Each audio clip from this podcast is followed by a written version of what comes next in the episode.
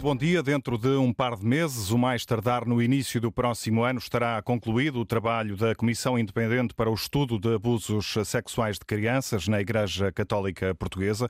Esta estrutura, criada no final do ano passado pela Conferência Episcopal, iniciou uh, os trabalhos já este ano e até meados deste mês tinha recebido 424 testemunhos.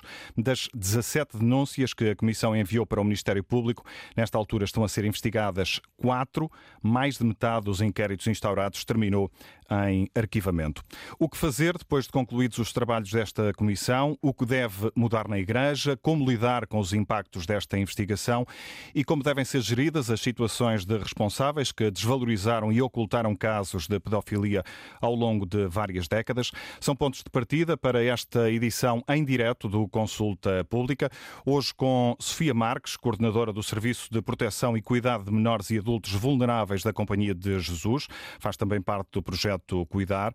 Luís Marinho, padre e assistente mundial da Conferência Internacional Católica do Escutismo, é também um dos autores do projeto Cuidar, que iremos conhecer mais adiante. António Marujo, eh, jornalista e diretor do jornal digital Sete Margens, eh, especialista em assuntos eh, religiosos. Otávio Carmo, jornalista da agência Eclésia, foi a pessoa indicada pela Conferência Episcopal Portuguesa, a convite da Antena 1 para marcar presença neste debate.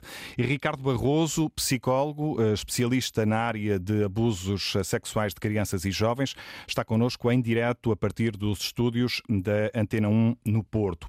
Bom dia a todos, eh, já vou passar-vos a, a, palavra. Antes, eh, vamos em direto para Paris, ao encontro do correspondente da Antena 1, José Manuel Rosendo. Olá, José, bom dia. Há cerca de um ano, se não me falha a memória, foi divulgado aí um relatório também de uma comissão independente. Em sete décadas, mais de 300 mil crianças foram vítimas de abusos eh, por parte de membros do clero. o que é que aconteceu eh, depois disso? Desde logo, em relação às vítimas, eh, sabemos que algumas avançaram com pedidos de indemnização. Foram disponibilizados outros apoios?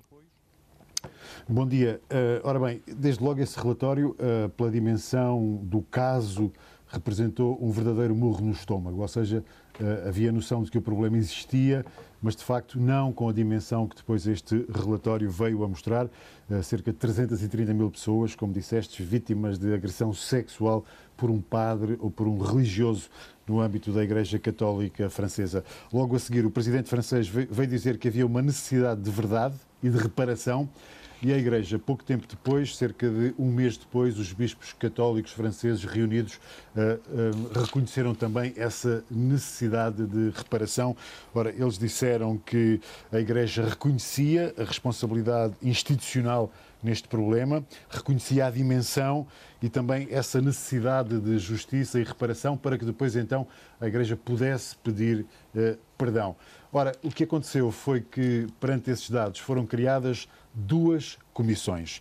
Uma chamada Comissão Nacional Independente de Reconhecimento e Reparação, criada pelo próprio episcopado eh, francês, e outra criada pelas congregações religiosas. Até agora, os números que são conhecidos aqui em França é que foram pedidos cerca de mil, foram pedidas, aliás, cerca de 1.500 reparações.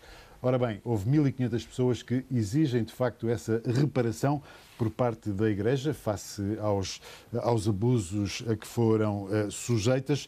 Um, algumas, cerca de pouco mais de 60, já tiveram uma resposta. Uh, esta resposta enquadra-se uh, em dois âmbitos, ou no âmbito de uma indemnização, que pode chegar, por exemplo, aos 60 mil euros, mas que essa decisão sobre o valor é estabelecida em função da gravidade da agressão, eh, que estas comissões eh, vão avaliar, mas depois há também muitas pessoas, e as comissões têm dito isso, que não querem sequer essa, essa indemnização. Querem apenas que a agressão a que foram sujeitas conte nestas contas finais dos abusos no âmbito, uh, no âmbito da Igreja e querem, sobretudo, encontrar uma forma, digamos assim, quase de catarse. Querem encontrar a forma de falar sobre aquilo que sofreram, querem participar em grupos de discussão, querem, de algum modo, encontrar uma terapia para uh, os danos que essa agressão uh, ainda hoje uh, provoca e ainda hoje faz sentir. Portanto, estamos neste, neste âmbito. Um, estas reparações que, são, que, estão a ser proporcionadas por estas duas comissões, sendo que está a ser um processo demasiado lento e algumas associações de vítimas têm acusado, de facto, as comissões disso mesmo. Há uma grande lentidão neste processo. O relatório, como disseste, já foi apresentado há um ano, foi em outubro do ano passado, e agora há apenas essas 60 e poucas pessoas que até agora já receberam de facto uma resposta uh, final ao pedido que fizeram a estas duas comissões. As comissões prometem ter mais pessoas a tratar destes casos, uma vez que cada caso é tratado de forma individual. As comissões dizem que têm uma preocupação especial em escutar cada uma destas pessoas e, portanto, esse é um processo longo que, de facto, exige mais pessoas a tratar dos pedidos que vão chegando. Há um aspecto, eh, José, que tem merecido particular uh, destaque aqui em Portugal, as situações de responsáveis da Igreja que alegadamente desvalorizaram e ocultaram casos de, pedofilia. Isso também foi tema aí em França e de que forma é que estas questões foram abordadas? Olha, uh, desde que o relatório foi publicado, digamos assim, e depois da onda de choque que provocou logo a seguir, uh, esta tem sido uma informação, digamos que tem estado numa segunda ou mesmo numa, numa terceira linha de prioridades em termos de, em termos de notícias uh, aqui em França. Mas a, a, Igreja reconheceu, a Igreja reconheceu logo a seguir essas responsabilidades, como, como, eu, como eu já disse, e tem acontecido um pouco de tudo. Ou seja, já havia, aliás, eh, padres, por exemplo, condenados por abusos, mesmo antes do relatório eh, ter sido publicado.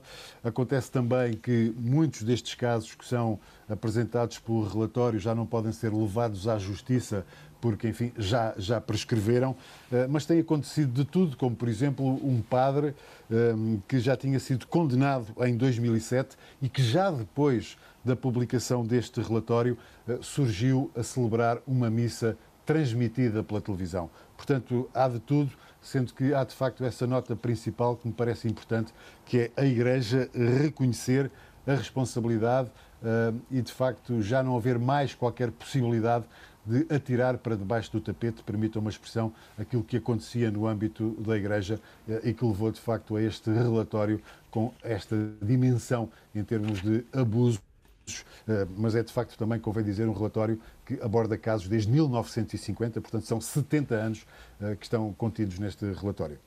Obrigado, José. José Manuel Rosendo, correspondente da Antena 1 em França, um dos eh, vários países onde foram uh, investigadas uh, situações de abusos sexuais de menores nas últimas décadas na Igreja Católica. Viva uma vez mais, Sofia Marques é coordenadora, relembro, do Serviço de Proteção e Cuidado de Menores e Adultos Vulneráveis da Companhia de Jesus. Já vamos conhecer melhor o papel deste, deste serviço e também falar do, do projeto Cuidar mais à frente. Antes, eh, eh, vamos olhar para este número: 424 eh, testemunhos recebidos pela Comissão Independente em Portugal até há poucos dias.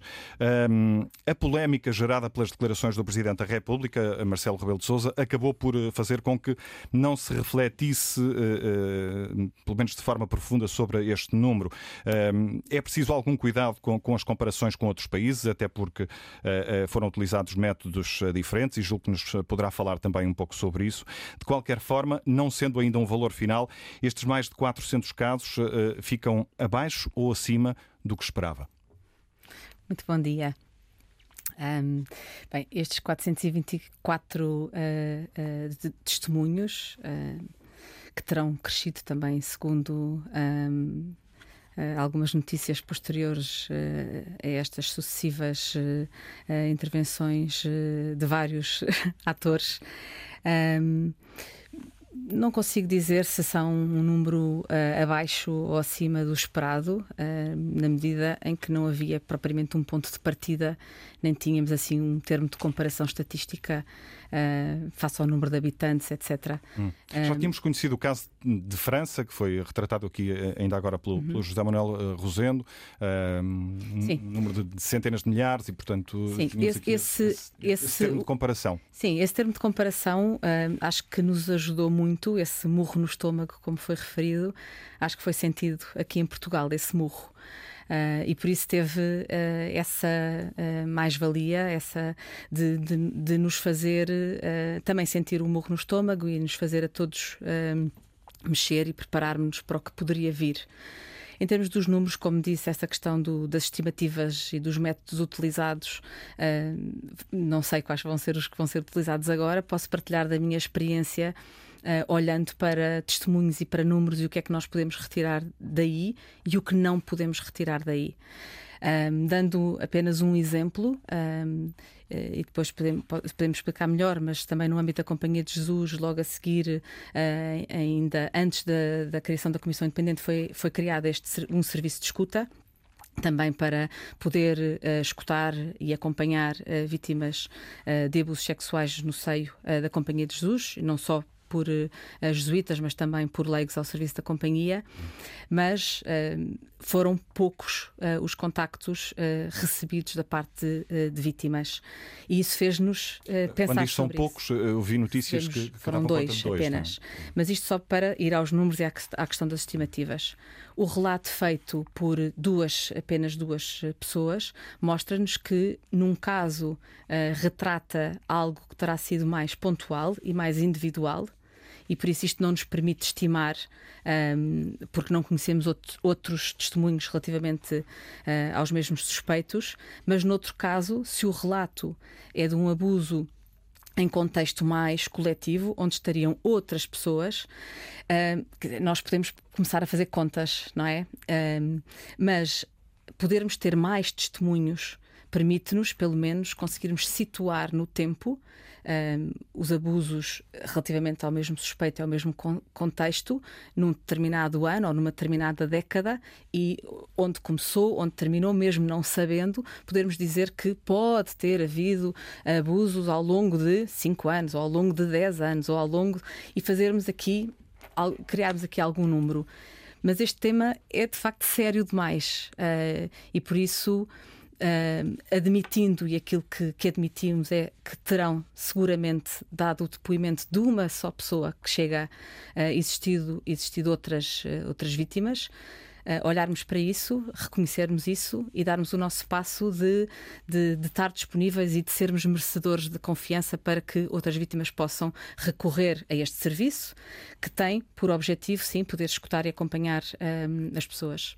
Padre Luís Marinho, os números são assim tão importantes, eh, no sentido que eles podem ou não retratar uh, a dimensão do, do, do, do problema. Uh, este número de 424 testemunhos, na sua leitura, retrata de, de alguma forma a dimensão do problema em Portugal? Os números, muito bom dia a todos, antes de mais, uh, os números são uma face da história que permitem sobre isso eh, não só fazer-se notícias, mas termos uma percepção da realidade. Mas a outra face é a face das pessoas concretas e das histórias singulares de sofrimento, eh, de vidas profundamente marcadas por uma história de abuso. E neste sentido, de facto, cada história é importante por si mesma. Em segundo lugar, gostaria de dizer o que o padre Hans Zollner tem repetido abundantemente, um pouco por todo o lado.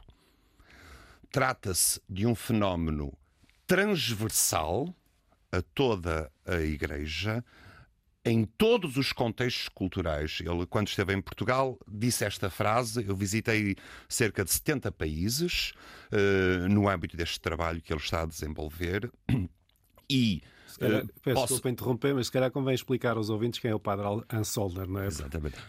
Exatamente. É o padre que um, é alemão, é jesuíta alemão, que na uh, Universidade Gregoriana é responsável por um centro de estudos e de formação sobre este tema dos abusos e da prevenção dos abusos e tem colaborado com o Vaticano Sim, em é, é. diversos é. âmbitos, por exemplo, na preparação da famosa Cimeira das Conferências Episcopais. E em Portugal ele uh, fez esta afirmação. Eu visitei cerca de 70 países e uh, verifico que há os os mesmos procedimentos em todo o lado. Não são idênticos, disse ele, sublinhando, são iguais. Uh, portanto, estamos perante um, um fenómeno absolutamente transversal, que é o fenómeno dos abusos e do encobrimento ou do ocultamento, que são duas dimensões da mesma, da mesma moeda. Portanto, nós, em termos de conhecimento um, sociológico sobre o assunto, acho que devemos atender-nos, esperar-nos a uma realidade eh, mais ou menos eh, semelhante àquilo que se passa noutros países. Mas o importante é criarmos todas as condições de confiança, como a Sofia acabava de dizer, um, para que estas pessoas possam contar a sua história partilhar este, esta dimensão da sua vida e a Igreja fazer tudo o que está ao seu alcance no sentido da possível e necessária reparação. E, por outro lado, das transformações necessárias, não só para que este, estas situações não se repitam, mas sejam tratadas com critérios novos e afinal os critérios novos são velhos, não é? Porque são os do Evangelho. E é esta dura aprendizagem eh, que hoje as igrejas, a igreja em Portugal, está a fazer. António Marujo, uh, um, estamos a falar de, de, de, uma realidade que existe, sabemos, transversal a toda um, a, a, Igreja, como uh, acabou de sublinhar o Padre Luís Marinho. É importante, ainda assim, conhecer um número, termos um número para ficarmos com, com, uma ideia da dimensão do, do, problema? Sim, eu não me fixo muito nos números porque eles valem o que valem. Aliás, França, os 330 mil são uma estimativa que a Comissão fez a partir da, da realidade que, que descobriu. De testemunhos e também de, de um inquérito que. Exatamente. Que Aliás, um processo complexo, que na altura até deu alguma polémica, hum. mas que eu genericamente acho que a Comissão fez bem. É um processo de sondagem. Uh, exatamente. Um, em Portugal, a Comissão optou por um método que me parece mais interessante, que é uh, o da recolha de testemunhos. E por isso a Comissão Independente tem falado de testemunhos e não de denúncias. Eh, porque de facto é disso que se trata. São testemunhos, são histórias que as pessoas eh, contam do que lhes aconteceu. Um, obviamente é importante ter a noção da realidade e a noção da realidade é-nos dada pelos números. Uh, e, portanto, nesse sentido, eu não absolutizo a importância dos números, mas também não a relativizo. Creio que eles nos trazem uh, um conhecimento que é fundamental para, para perceber eh, esta dura aprendizagem de que o Padre Luís Marinho agora falava. em Portugal bastava termos lido já o Manhã Submersa do Virgílio Ferreira, se calhar já, já pouca gente conhece o grande escritor que foi Virgílio Ferreira, portanto não se fala do livro, mas bastaria ter lido esse livro para perceber que esta realidade existiria em Portugal como existe nos outros países. Portanto, estamos a falar de do que ele conta num romance autobiográfico, do que se passou num seminário menor, no Fundão, um, e, e, e, em que ele conta exatamente o, o, esta triste realidade que, já se passava há, há 70, 80 anos. Portanto, eh, nada de novo. Um, o que, no, o que me parece que, que agora é exigível, a partir do relatório que será conhecido em 31 de janeiro, é este, por um lado, este caminho que a Igreja em França está a fazer e que já está a ser feito noutros países também, de reconhecimento, de reparação uh, das vítimas. Por outro lado, não esquecer, na minha perspectiva, não esquecer os, as pessoas que abusaram, uh, que muitas vezes foram abusadas elas já na infância também, um, porque aqui um, as palavras nesta questão são muito traiçoeiras. Um, nós não podemos dizer que há casos mais graves do que outros. Aliás, o trabalho da Comissão em França, eh, destas duas comissões que o José Manuel Rosendo há pouco citou, creio que uma das dificuldades é exatamente avaliar e ter a percepção da gravidade uh, dos casos. Porquê? Porque há pessoas que, se virmos a descrição do que se passou friamente, nós dizemos isto foi um caso leve. Mas para a pessoa isso pode ter sido causa de uma profunda violação da sua dignidade e uma ferida aberta para toda a vida. E para outra pessoa, eventualmente, um caso que nós diríamos isto foi gravíssimo, a pessoa pode, pode lidar com isso melhor. Portanto, é muito arriscado aqui falarmos em gravidade, mas eu digo isto para dizer o seguinte: os abusos, uh, uh, a violência sexual, o abuso de poder de uma pessoa contra outra é uma coisa gravíssima. É numa comunidade cristã inominável. É algo que nunca poderia acontecer numa comunidade cristã. Agora, o que se passou a seguir em termos de encobrimento, de mudar pessoas achar que se resolvia o problema uh, mudando uma pessoa de sítio. Um, o, o, esconder as histórias para debaixo do tapete, como as, usando a expressão que o Zé Manuel Rosendo também já usou. Uh, isso uh, parece-me que é uma estratégia de facto impossível de, de, se admitir. não, não tem justificação absolutamente nenhuma que, em nome da defesa do bom nome de uma instituição, uh, sucessivos responsáveis, na maior parte dos casos bispos, tenham uh, feito o que fizeram. E, e, eu creio que, na forma como a opinião pública tem reagido a este problema, é sobretudo isso que começa que a dada altura uh, causa mais, mais indignação. Hum. E daqui a pouco vamos uh, conversar uh, em particular sobre isso e sobre de que forma é que esse aspecto que, que acabas de, de sublinhar, António, um, pode dificultar esta, esta missão de restaurar a confiança da sociedade e dos católicos na, na Igreja. só para, ainda para fecharmos esta questão do, do número, sabemos da importância dos números no jornalismo para retratarmos, quantificarmos realidades. Otávio Carmo eh, eh, este, este número de, de, mais de 400 testemunhos eh, que foi avançado recentemente pela, pela Comissão Independente ficou acima ou abaixo do que esperava ou não tinha uma, uma expectativa inicial? Eu, eu, antes de tudo, bom dia. Nós, nós eu e o António, sobretudo, trabalhamos nesta área há muitos anos. O número, para mim, foi fundamental para uma, para uma, uma questão de fundo, que é Portugal está no mapa do problema. Essa é que é a grande questão. O António certamente se lembrará, os ouvintes provavelmente também. Em 2010, quando o Papa Bento XVI esteve em Portugal, eh, nessa altura o Papa fazia encontros nos países que visitava com vítimas de abusos sexuais e em Portugal foi dito que não havia necessidade de, de, fazer esse gesto porque o problema não tinha a dimensão que tinha eh, em outros países. Eu digo isto não para culpabilizar as pessoas da altura, mas para que hoje se entenda a, a, a grandeza da mudança que foi feita. E essa mudança é feita com base nos testemunhos das vítimas, não é feita com base num, numa, numa ideia abstrata de que é preciso abordar o problema. Portanto, os números, nesse, nesse sentido, valem, sobretudo, porque deram voz às vítimas.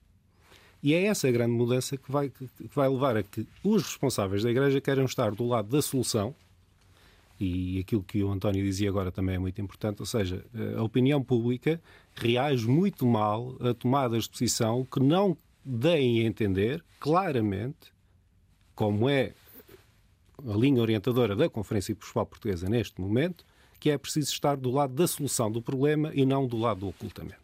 Portanto, mais do que perguntar às pessoas ou perguntar ao Presidente da República se fica surpreendido ou não, se achava que eram mais ou menos, eu acho que o importante é, é, é todas as pessoas que deram voz às denúncias dizer que elas importam e que este número de denúncias vão servir para que haja uma, uma vaga de fundo, que já começava a existir até desde cima, obviamente, por iniciativa do Papa Francisco, isso é inquestionável, para que a Igreja Católica, a partir de agora, esteja do lado da solução, da prevenção e não do lado do, do correr atrás do prejuízo, usando uma expressão mais popular, isso, e muito menos, que agora é completamente inadmissível, até do ponto de vista do direito canónico, enfim, lá, lá chegaremos se for preciso, do lado do ocultamento ou da falta de responsabilização dos superiores hierárquicos quando chega uma denúncia.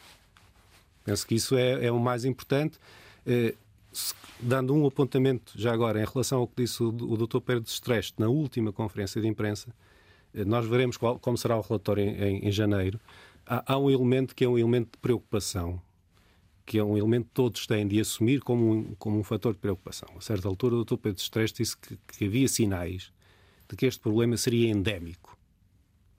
E essa é, eu acredito, do ponto de vista da Conferência Episcopal, que é quem encomenda o estudo, essa deve ser a maior preocupação. Obviamente que, que, que, o coordenador da Comissão Independente também dizia que esse problema teria sido endémico nas primeiras décadas do estudo, portanto, nas décadas de 50 e 60. Isso não, não iliba ninguém de fazer uma grande reflexão sobre o que é que permitiu que isto acontecesse, identificar os problemas para que eles não se repitam no futuro. Eu penso que é isso que toda a sociedade espera que a Igreja Católica faça depois desta identificação clara de um problema que existiu, dos, das, dos fatores que contribuíram para que ele se perpetuasse no tempo, para travar de imediato e não permitir que isto se repita no hum. futuro. Uh, uh, o coordenador uh, não faz todo um corte com, com, com o passado, sim, mas, aliás, alguns alertas em relação ao presente e ao futuro, e vamos falar sim, sim. sobre eles também daqui a pouco. Ricardo Barroso, bom dia também, está connosco em direto a partir do, dos estúdios do Porto, é, é, psicólogo, especialista na área de, dos abusos sexuais de crianças e jovens. qual é a importância de dar voz às vítimas? Bom dia. Bom, é, é, é, enorme, não é? Portanto, sabe que os processos de abuso tendem aqui a ter uma, uma dinâmica de funcionamento muito, muito específica. E, e, eu gostava só de destacar. Há pouco o Padre Luís Marinho salientava um, um aspecto, eu creio que ele referia-se transversal à Igreja, eu, eu acrescentava e até reforçava, que eu acho que é transversal à sociedade. Portanto, nós estamos a falar de pessoas seres humanos iguais a qualquer outro, eh, estejam inseridos nas mais diversas atividades, de ensino, de saúde, enfim, ou nas eh, diversas confissões religiosas. Não é? Portanto, e, e esta. E, são, uh, infelizmente, circunstâncias, situações que podem ocorrer com, com frequência.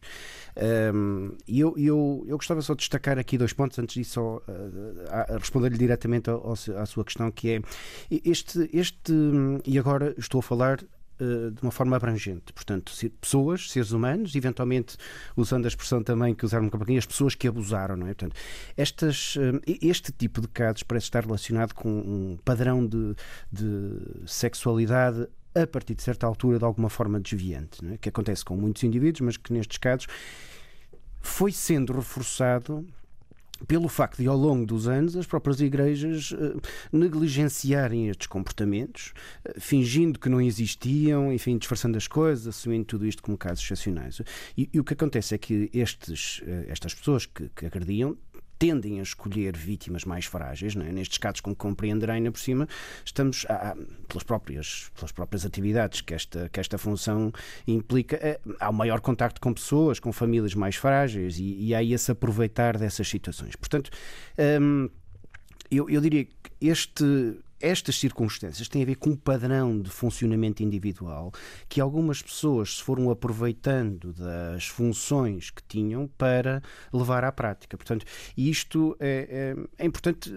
E deixe-me só aqui também agora destacar um aspecto que me parece importante: é que os abusos da natureza sexual tendem a ter uma prevalência muito semelhante nas igrejas protestantes e, eh, ou nas igrejas católicas. Na verdade, até há alguns estudos nos Estados Unidos e no Canadá que nos dizem que, onde até há uma prevalência muito grande das pessoas na, na das igrejas protestantes, em que o, o, o, a porcentagem de casos de abuso sexual detectado é bastante até maior nas igrejas protestantes do que nas, nas católicas. O, que acontece é que a igreja protestante acaba por ser um aglomerado de várias confissões e depois nenhuma delas sozinha acaba por ultrapassar a igreja católica no, no número de fiéis e na visibilidade mundial até que este tipo de casos tem. Portanto, o que eu quero dizer com isto é, é este é um, um reforçando aquela questão, isto é transversal à sociedade. Mas o que o que me está a dizer é que eh, os casos de abuso de, de, de sexual de crianças na Igreja Católica não têm nenhuma especificidade,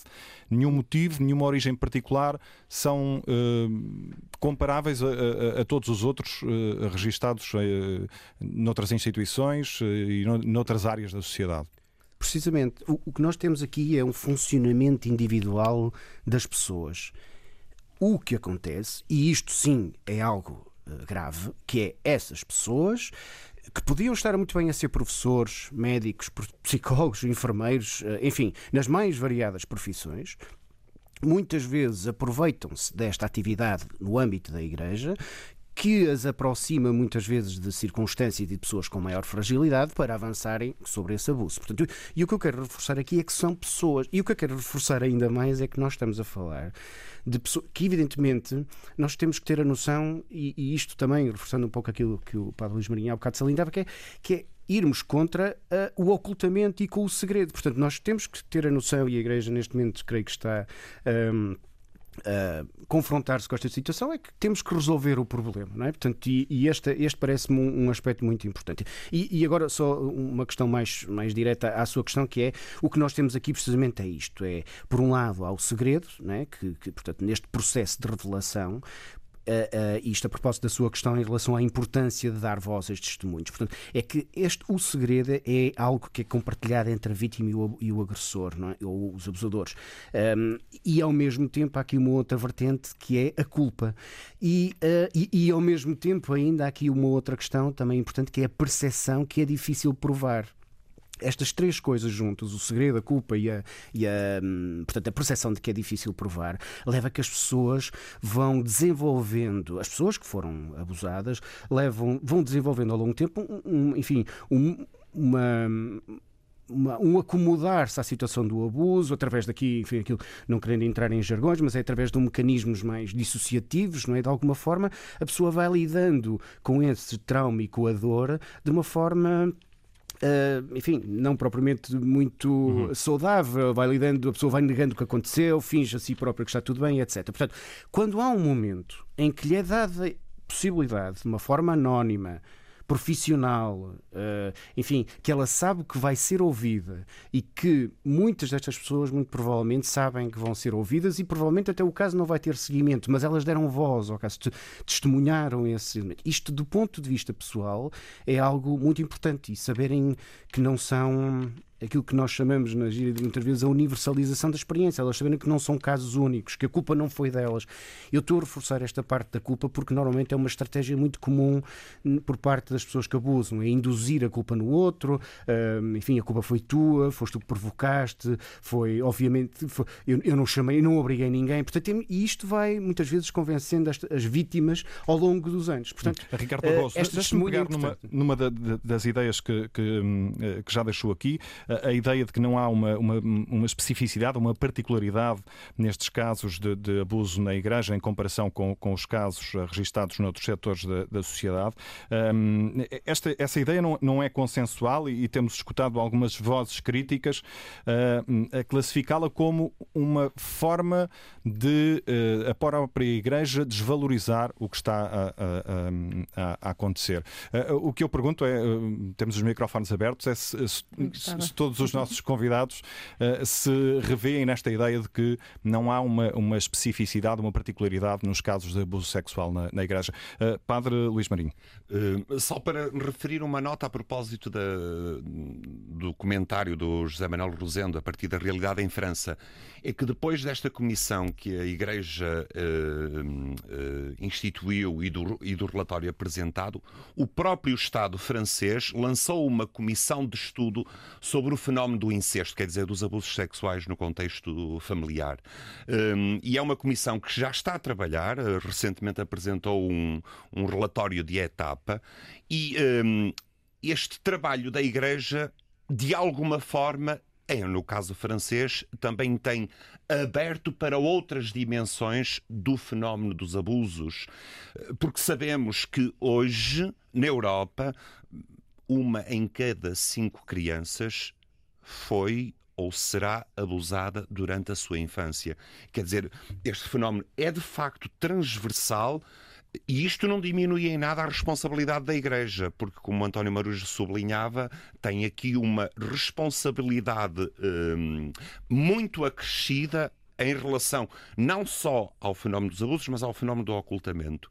Mas, na verdade, este movimento de dar voz, de conhecer, hum, creio que pode ser também um impulso hum, para um trabalho mais amplo que, como sociedade, acho que temos realmente que fazer. Sofia Marques. Sim. Sim, então gostava só de, de, de comentar esta, esta esta transversalidade a vários setores um, e até como, como mãe que sou, é? também me coloco no papel e, e, no contexto familiar onde a maior parte dos abusos uh, ocorre e, portanto, no, na visão de filha que fui uh, e também de mãe que sou. Um, e, e nos outros contextos onde circulo e onde os meus filhos circulam, nomeadamente o contexto escolar, o contexto desportivo. Um, e quer para, na Companhia de Jesus, quer no projeto Cuidar, começou por aí esta a, a missão. E a, e a preocupação, a, a, missão de olhar para a totalidade das formas de maus tratos e de abusos, desde as mais subtis às mais graves, percebendo onde é que estão as manifestações de abuso de poder, quem é que tem o poder nas famílias são os pais, que exercem poder sobre os filhos, até uh, a nível da, legislação houve uma alteração, acabou-se o poder paternal e passou-se a falar das responsabilidades parentais. E a questão do poder é algo que até me tem inquietado bastante, não é? Se nós podemos sempre substituir a palavra poder à palavra responsabilidade, mas, mas de facto também o poder do amor, e que é o critério de atuação, é aquilo que nos, agora que nos guia. E os critérios novos, como o Padre Luís Marinho dizia que são de facto os do Evangelho os antigos, ajudam-nos hoje em dia a perceber que o caminho está uh, precisamente em perceber quais são essas novas formas uh, de agir, não olhar para to toda esta prevenção e o cuidado e a atenção para a detecção rápida uh, e criar condições para que as crianças de facto sintam à vontade para pedir ajuda, não só as crianças como adultos que são e estão vulneráveis e que podem ser uh, vítimas de outras formas uh, uh, de abuso e de abuso de poder e que de facto é transversal à sociedade, aos setores e, e aquilo que de facto puxa por nós e que nos anima é perceber se há, há, uns anos atrás sentíamos e olhando para trás, conhecendo a dinâmica e a realidade dos abusos, percebíamos que havia não só um fenómeno uh, que hoje em dia está assente como presente também entre nós. Uh, isto foi, assim, um, de facto, um grande passo que, que demos. Um, que nos anime o que é que nós podemos fazer para eh, garantir que hoje ocorrendo um abuso que não conseguimos, apesar dos meios, prevenir, estamos mais capazes de agir, de ser corretos e céleres e eficazes no agir um, e que não reproduzimos aquilo que hoje conseguimos olhar para trás e dizer que foi mal feito, não é? Uh, ou que foi posto debaixo do tapete, ou porque ainda hoje, daquilo que conheço, uh, há muito caminho a fazer até, até em termos de investigação, não é? Perceber exatamente quais são os fatores de risco que contribuem uh, para o fenómeno do abuso de poder, uh, abordar e, e, aprofundar as questões dos abusos espirituais, que também são muito relevantes e que ainda não estão a ser explorados aqui na nossa, na nossa sociedade e que também são muito relevantes. Com certeza que muitas vezes fazem parte aqui de um conjunto. o abuso não tem só, o abuso sexual tem uma série de, de outros abusos. Queria só dizer antes de, de, também de passar aqui um, a outras vozes, um, que, e voltando a pegar em França, a partir do momento em que nós tivermos identificado através destes, destes testemunhos e conseguirmos perceber um bocadinho a, a, realidade em Portugal, também sabemos, e se fala tanto na ponta do iceberg, e portanto sabemos que será sempre uma, uma pequena expressão. E o Padre Luís Marinho trouxe aqui uh, este um para cada cinco, não é? Uh, esta importância de percebermos que há uh, hoje em dia uma criança que terá sido ou que está a ser uh, ou que pode vir a ser um, abusada. E, e, nos testemunhos, uh, o, que, o, que, vamos ter que fazer a partir deles é perceber que houve 424 pessoas que deram o seu testemunho, nem todas o fizeram de forma presencial uh, ou telefónica, portanto, fizeram-na maioritariamente partir, através de um questionário. Algumas delas podem não ter tido a oportunidade de pedir apoio e de ter o apoio que precisavam. E, portanto, um, também sabemos que os testemunhos eram, de facto, anónimos, que não havia campos específicos, embora alguns o tenham feito, para poder indicar os locais concretos, os suspeitos concretos, e, portanto, também sabemos que isso fez com que, muitas vezes, um, havendo dados. Uh, porque não estariam prescritos face à data do, dos abusos ou porque haveria algum nome de alguma pessoa que pudesse ainda estar viva ou em funções, uh, que foram as situações que foram encaminhadas para o Ministério Público, mas na verdade. Um, esta forma de recolher testemunhos um, e de permitir que as pessoas falassem não permitiu, e isso nós temos todos como sociedade e como igreja de fazer e assegurar que a partir daqui estas 424 pessoas que não sabemos se estão acompanhadas ou não e todas as outras que sintam uh, que têm espaços adequados para poderem pedir apoio e poderem efetivamente denunciar, para que seja consequente hum. essa denúncia. António Marujo, uh, partilhas desta ideia de que não há particularidades, especificidades uh, nos casos de abuso na, na, na, na, Igreja? Eu ia tomar isso. Se eu entendi bem a ideia do Ricardo Barroso, ele corrigir-me-á. Um, ele disse, ele falou de não haver especificidade em relação ao tipo de crime, em relação aos comportamentos, às estratégias dos, uh, dos abusadores uh, uh, ou dos agressores, acho que é uma palavra mais exata. Um... Eu julgo que o Ricardo Barroso nos está, nos está a escutar. Sim. Sim, eu, eu referi-me a isso e, e, e a, eu diria à dinâmica de funcionamento do comportamento de agressão. Isto é, Exatamente. É, ou seja, seja na igreja ou noutro contexto qualquer, os agressores tendem a funcionar da mesma forma, desculpem esta expressão, portanto, tendem a utilizar as mesmas estratégias, etc. Deixe-me já agora, só aproveitando, e não quero só, só, aproveitar esta, que é qual é que é uma das circunstâncias que, claro que depois no meio desta uniformidade de comportamentos, digamos-lhe assim, onde é que estão aqui muitas vezes as diferenças? Tem a ver com aquela questão que falámos há bocado do segredo. É que muitas vezes as pessoas das igrejas tinham, sentiam, não é que tinham, mas sentiam o respaldo da igreja, se alguma coisa corresse mal, isso iria ser negado, ou eventualmente a pessoa, no limite, era transferida para outro sítio. Sentiam o poder da igreja, podemos dizer assim? Não sei se podemos dizer isso, mas que de alguma forma se sentiam protegidos que alguma coisa corresse mal. Eu diria que sim. Portanto, eu arriscaria dizer. É, e este, de facto, é uma diferença em relação a muitos outros contextos. Pois ou, ou se é calhar não, porque há muitos. Que eu ia colocar que é sim, sim. Eh, um médico, um professor ou um, um, agente desportivo que tenha estes comportamentos. Uh, se é denunciado, uh, é denunciado numa instância judicial e a instância judicial averigua e, e o processo segue as suas, os seus trâmites normais. Uhum. Um, um padre que seja denunciado uh, ao bispo, um padre ou uma religiosa ou um leigo investido em funções de responsabilidade, porque também os há, também há casos desses, um, é denunciado normalmente ao bispo e a diferença começa aqui. Porque se uhum. o bispo, que é o agente que pode tomar uma decisão diferente, se resolve o problema, uh, se acha que resolve o problema transferindo a pessoa de lugar, é aqui que começa a especificidade, a especificidade da Igreja. Ou seja, é nesse processo a de ocultação. Do abuso? Sim, uh, num, num processo de ocultação que pode ir até ao Vaticano.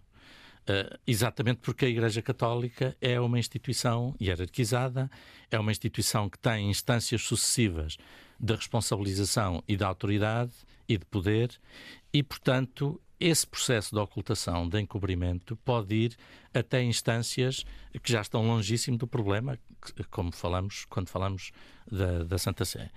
Uh, aquilo que o Ricardo referia, por exemplo, sobre, sobre igrejas cristãs, outras igrejas, ou outras religiões até, nos Estados Unidos, uh, uh, é, é, é, é, verdade, porque eu recordo-me há uns três ou quatro anos apareceu um relatório sobre abusos uh, em igrejas batistas dos Estados Unidos um, e os números não diferiam muito da realidade católica. A diferença é exatamente essa: é que um abuso, um abusador, um agressor numa comunidade batista é denunciado. A comunidade é uma comunidade pequena, autónoma, não tem uma hierarquia a seguir e, portanto, o abuso morre ali.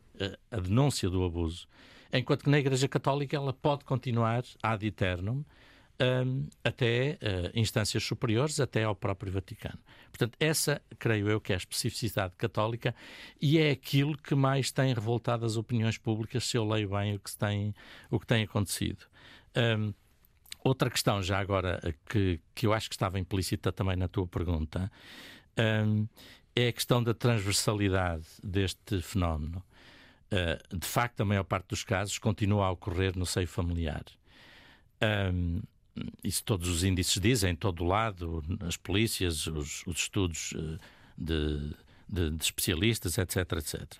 Um, e aqui eu acho que nós, como sociedade e também as igrejas, deveriam fazer uma reflexão profunda sobre a questão da violência. Calha mal que hoje mesmo tenhamos tido a notícia de que o número de casos de violência doméstica disparou. em Portugal disparou. Uhum. Uh, eu digo calha mal exatamente porque é, porque é mau, não é?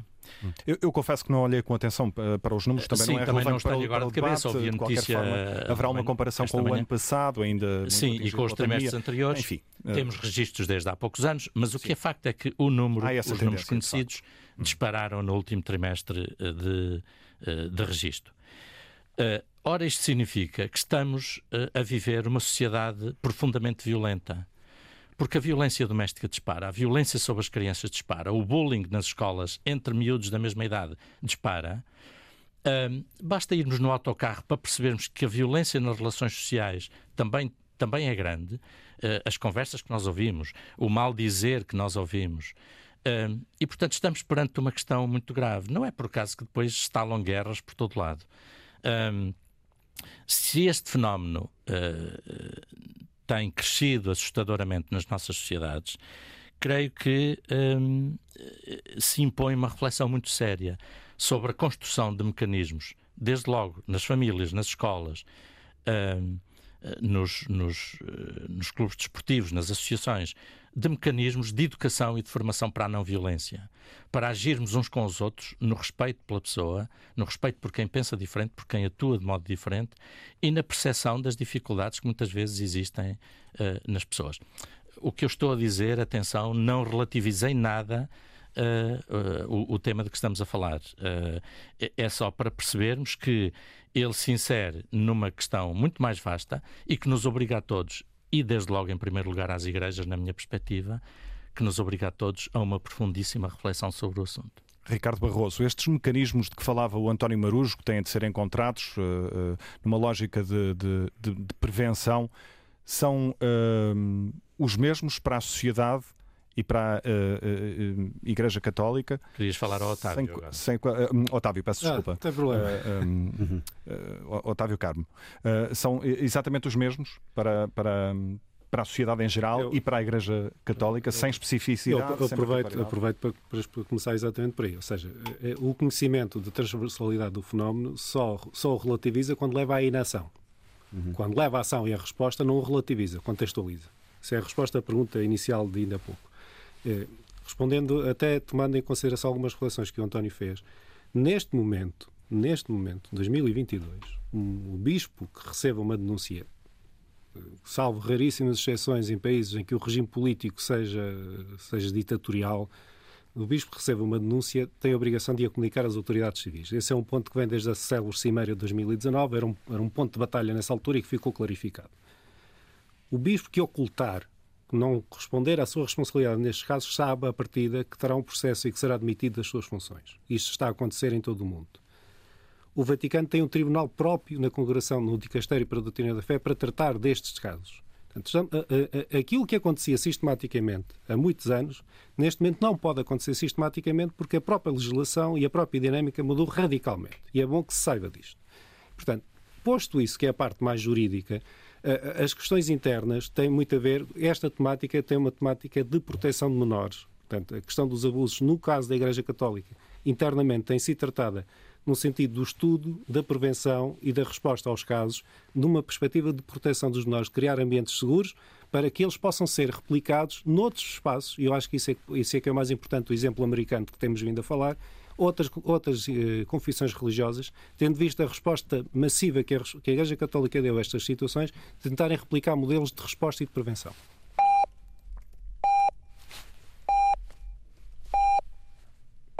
Assinalar as 11 eh, da manhã no continente e na Madeira, menos uma nos Açores. Estamos em consulta pública, eh, edição eh, deste dia 26, consulta pública com a questão dos abusos sexuais na Igreja Católica em debate esta manhã.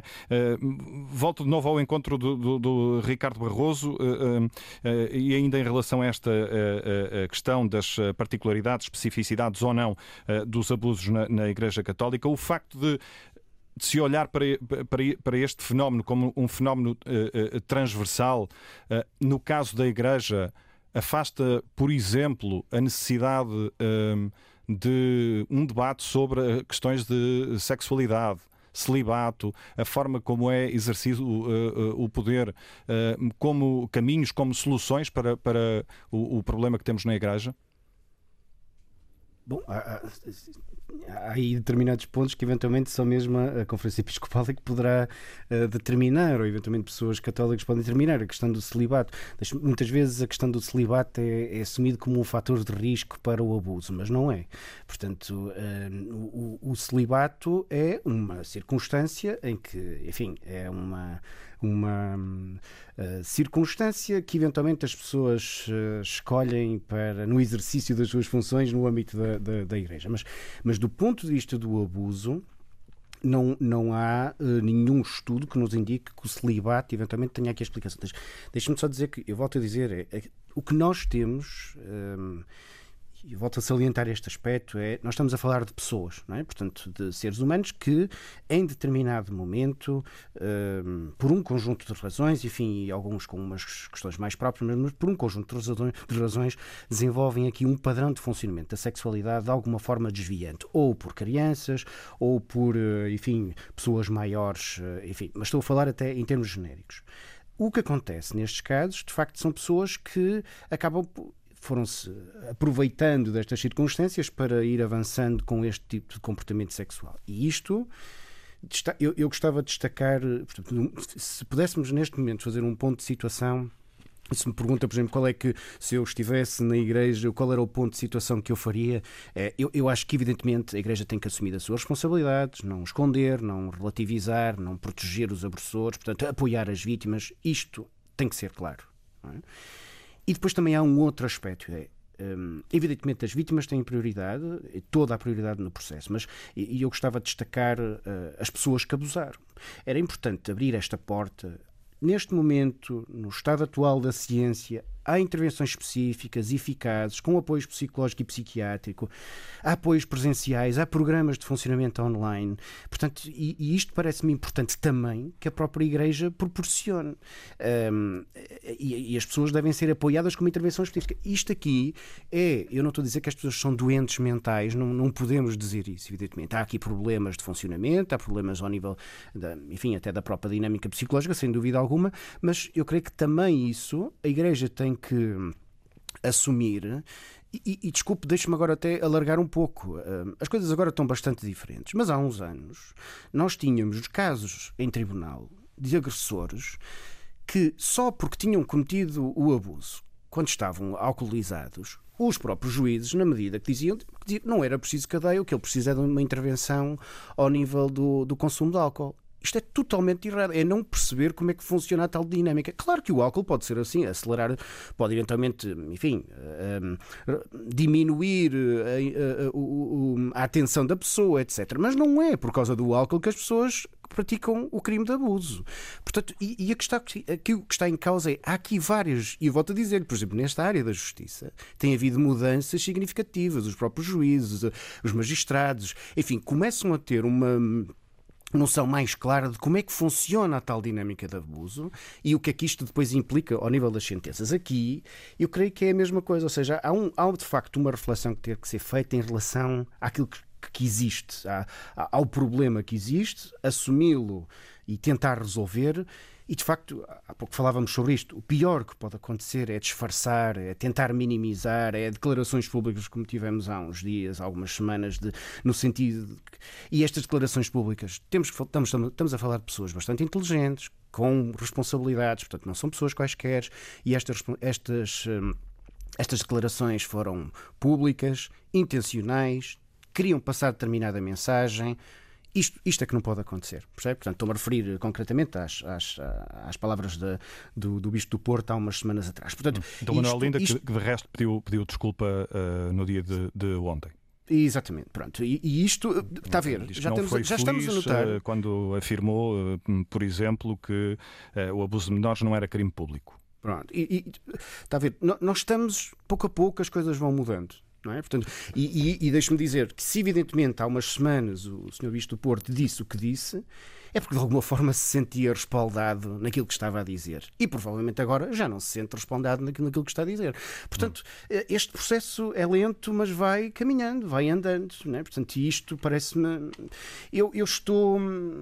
Provavelmente, espero não me surpreender, eu creio que não, mas estou confiante que isto lentamente vai levar a uma mudança de práticas, de hábitos. Eu creio que a opinião que nós temos aqui, este painel, parece-me claro do avanço que as coisas têm vindo a ter nos últimos anos e a forma como as pessoas estão a pensar e, e, uh, e como pretendem que tudo isto, enfim, venha, venha a resolver-se da melhor forma.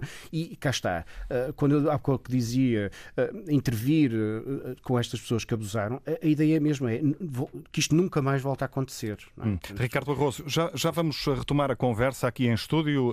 por agora, Vamos saber também como olha uh, um jovem padre para eh, esta uh, questão, uh, um jovem padre que está nesta altura no Conselho de Carrazeda de Anciães. Ele é filho de pais imigrantes, não afasta a possibilidade da Igreja Católica abrir a porta ao casamento dos padres e à ordenação de mulheres. Vamos ouvi-lo na reportagem do jornalista Afonso de Souza. Bruno Paes tem 34 anos, nasceu perto de Paris. Vinhamos sempre no verão então, aos nove anos depois fiquei por, por cabo. Morei com os meus tios, que, que me adotaram também como um filho, não é? Fez os estudos na aldeia de Rebordelo, no Conselho de Vinhais, até ao sexto ano. O sétimo já foi no Seminário de Bragança. Tive aqui até o décimo segundo. Depois fomos para Viseu. Uh, os dois últimos anos foram em Braga. E depois ordenei-me padre também aqui, aqui em Bragança, na Catedral. É padre há seis anos. Tinha 12 quando decidiu experimentar essa vida. O exemplo do parco da aldeia e algo superior deram-lhe o impulso. A imagem de um padre novo, não é? Com, mais ligado também à parte da juventude. Quando somos crianças queremos ser eh, tudo, não é? Queremos ser. Só que se calhar, eu digo, se calhar o Espírito Santo já cá andava a mexer, não é? E ainda bem. Em vários momentos do percurso questionou se não poderia ter outra profissão, mas ao olhar para trás vê os anos de seminário como um tempo intenso. Conheço um, um, um indivíduo que dizia que eu falo do seminário como eu falo da tropa. É? Nós falamos do seminário como eles falam da tropa. Você foi à tropa? Uh, não, não, não. Só lá fui um dia. Só lá fui um dia almoçar e vim embora. Hoje almoça no lar de Vilarinho da Castanheira, onde mora na casa paroquial no Conselho de Carrazeda de Anciães e onde tem 19 paróquias. Almoça no lar mas janta sozinho. Às vezes ligamos à mãe, olha como é que se faz, como é que se faz esta parte. À noite janta sozinho sempre? Voltando também atrás numa das dificuldades, é realmente a solidão. Em casa, a minha família. No seminário, os meus colegas. Na escola, igual. E depois? Era o que assustava. Essa solidão ainda hoje lhe levanta dúvidas em relação à constituição de família. Não tenho uma família em, em casa, mas tenho uma família na comunidade. Eu, para mim, se calhar, a minha felicidade é esta. Agora, podem dizer, ai, e se fosse casado não era feliz? Se calhar também era. Mas será, que me sentia realizado? Se calhar não. O padre Bruno também não vê pecado nenhum na ordenação de mulheres. Assim, a cúpula da igreja acha que é o melhor. Se este for o caminho, por que não? Porque devemos olhar sempre o melhor para a igreja. Ou seja, se é o melhor, por que não? O padre de 34 anos prepara-se para ter em mãos a pastoral juvenil da Diocese de Bragança Miranda. Diz que os casos recentes que mancham a Igreja afastam também os fiéis numa Igreja santa e pecadora. É a nossa Igreja, a Igreja que temos. Afasta tanto os jovens como menos jovens. E o que é que temos que fazer? Temos que deixar que a justiça intervenha. É a mesma coisa do que quando acontece algo de menos bom numa família, a família que é que faz? Fica triste, entristece, certo? É a igreja que temos, que é santa e é pecadora. Nos vamos afastar e não vamos dizer, ah, todos os cristãos são assim, todos os padres são assim, todos estes são assim. Não. É na fé que o jovem padre segura o seu caminho, porque diz querer continuar a levar sempre e a todos o exemplo de Cristo. Reportagem de Afonso de Souza. Julgo não estar uh, errado se disser que esta reportagem foi escutada com particular atenção por uh, todos uh, os nossos convidados de hoje. Um, Padre Luís Marinho, que comentários lhe merece esta, este trabalho e esta leitura de um jovem padre? Então, em primeiro lugar, hum, há aqui uma questão muito importante uh, que até uh, este, esta crise dos abusos, assim podemos chamar, nos devolve com particular força, que é a questão do exercício do ministério ordenado na Igreja e que é a questão que a Sofia há bocadinho levantava, a questão do poder. Um, é evidente que qualquer comunidade humana precisa de pessoas que assumem determinadas responsabilidades. Eu sei que hoje é difícil de se entender esta dimensão do poder entendido como uma dominação sobre o outro. Mas o exercício da autoridade, seja autoridade parental, seja autoridade numa comunidade, seja autoridade numa empresa, é indispensável. Aliás, a palavra autoridade eh, tem na etimologia eh, a palavra latina augere, que significa fazer crescer. E precisa qualquer realidade humana de pessoas que, por um lado, cuidem da unidade e da coerência de uma determinada comunidade e, por outro lado, sejam sinais e instrumentos que a ajudem a crescer. Ora, esta crise, eh, de alguma forma, vem revelar uma concepção do exercício do ministério dentro da Igreja, sobretudo eh, na dimensão do ocultamento dos abusos, profundamente distorcida, porque procurava identificar os ministros ordenados, os padres, têm o chamado poder sagrado, como algo de intocável e que hum, não se questiona e que um, não, não é escrutinado uh, por outras instâncias dentro da comunidade. Isto uh, vem-nos fazer compreender que não pode ser assim.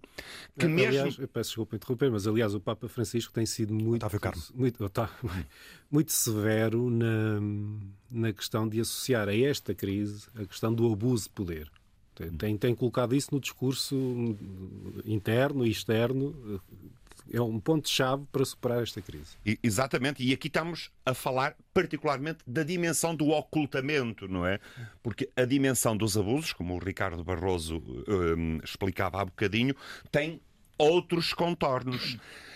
E, eh, na verdade, precisamos de, como comunidade crente, de tomar conta deste assunto, o Papa Francisco, em 2018, na carta que escreveu ao povo de Deus, disse liminarmente: Isto não se resolve sem o envolvimento de todo o povo santo de Deus. Eh, e, portanto, ehm, todos precisamos de tomar parte numa reflexão sobre o que é o exercício do ministério ordenado no interior da comunidade cristã. Que formas ele pode assumir? Que interrelação com outras dimensões da comunidade? não para deixar de haver autoridade, não é? Porque hum, as pessoas investidas de autoridade são sempre necessárias. As configurações hum, que esta autoridade tem é que podem variar e têm variado ao longo da história.